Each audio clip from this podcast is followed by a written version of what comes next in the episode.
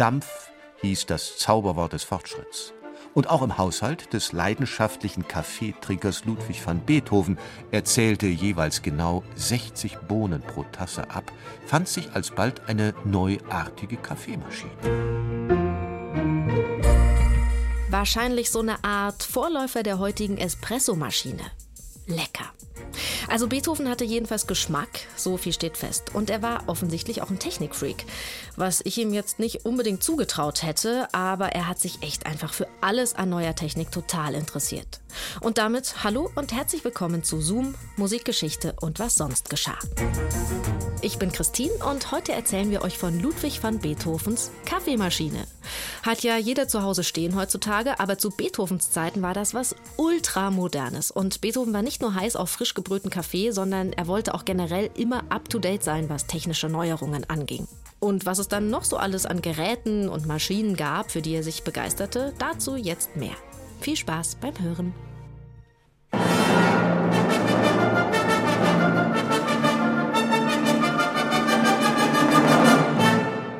Beethoven. Selbst in der Verirrung groß, hatte einer der ersten Kritiker ratlos geschrieben. Der 8. Mai 1824 in Wien war kein Tag, der in das Gedächtnis der Menschheit einging. Ludwig van Beethoven veranstaltete eine große Akademie im K&K Hoftheater nahe dem Kärntner Tor. Ein Benefizkonzert in eigener Sache. Die Uraufführung der Sinfonie mit der Nummer 9 war bestenfalls ein unwürdiges Spektakel. Der erbärmliche Auftritt eines nahezu ertaubten Komponisten, von dem viele geglaubt hatten, er sei inzwischen verstummt. Beethoven dirigierte selbst wie ein Wahnsinniger fuhr er hin und her, erinnerte sich ein Musiker. Bald streckte er sich hoch empor, bald kauerte er bis zur Erde. Er schlug mit Händen und Füßen herum, als wollte er allein die sämtlichen Instrumente spielen, den ganzen Chor singen.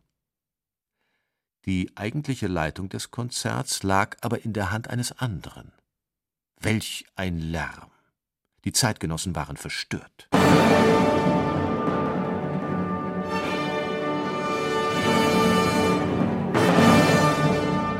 Revolutionärer Sprengstoff? Die ratlosen Kritiker griffen zum Vokabular der Revolution, um diese ihnen unerhörte Musik der Neunten zu beschreiben. Eine Musik mit fast bizarrem Charakter. Grell, kolossal, voller schauerlicher Tiefen, grotesk Sprüngen, aus einem Modulationslande in das andere. Eine Sinfonie doppelt so lang wie Sinfonien normalerweise und am Ende wurde gesungen.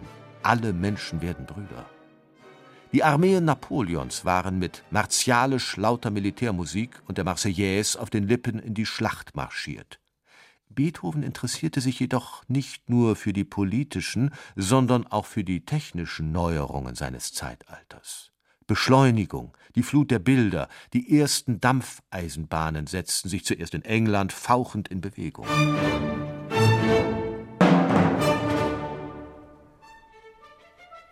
Dampf hieß das Zauberwort des Fortschritts. Und auch im Haushalt des leidenschaftlichen Kaffeetrinkers Ludwig van Beethoven erzählte jeweils genau 60 Bohnen pro Tasse ab, fand sich alsbald eine neuartige Kaffeemaschine. Sie war 1825 in der Wiener Zeitung inseriert worden, vermutlich ein Vorläufer der heutigen Espressomaschine. Eine Kaffeemaschine auf acht Schalen kostet 35 Florin, stand vermerkt in einem jener Hefte, mittels derer Beethoven Konversation betrieb.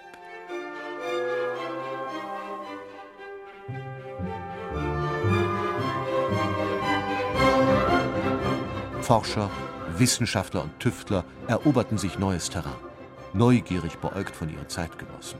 Und sie brachten die Aristokratie in ihrer wohlgeordneten Welt in Bedrängnis.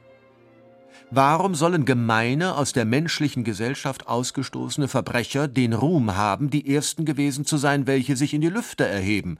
empörten sich die Pioniere der Ballonfahrt, weil Ludwig XVI. seinerzeit bereit gewesen war, zwei zum Tode Verurteilte zu begnadigen, um sie mit einem Heißluftballon in die Lüfte steigen zu lassen. Die Aushebelung der Zentralperspektive. Panoramablick. Flugapparate und Ballonfahrten faszinierten auch Beethoven, wie ein Freund überlieferte.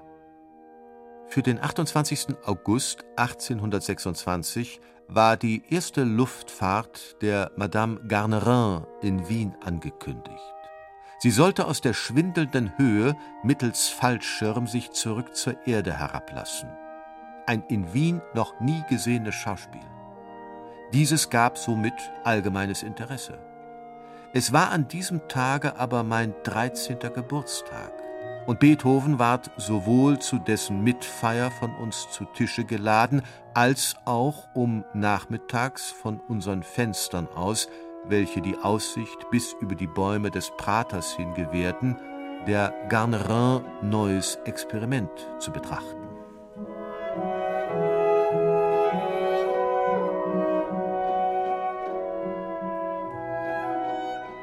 Danken wir Gott für die zu erwartenden Dampfkanonen und für die schon gegenwärtige Dampfschifffahrt. Was für ferne Schwimmer wird's da geben, die uns Luft und Freiheit verschaffen. Beethoven setzte seine Hoffnungen in die Dampfschifffahrt, denn die erste Lokomotive in Österreich fuhr erst 1837. Geimüller, Steinmetz und Sina der Grieche sind Unternehmer der Eisenbahn in Böhmen. Er war über den Bau der ersten Eisenbahnstrecke von Budweis nach Linz bestens informiert. Die Konversationshefte sind so auch Zeugnisse eines Zeitalters der Veränderungen. Nicht die große Politik, aber kleine Schritte.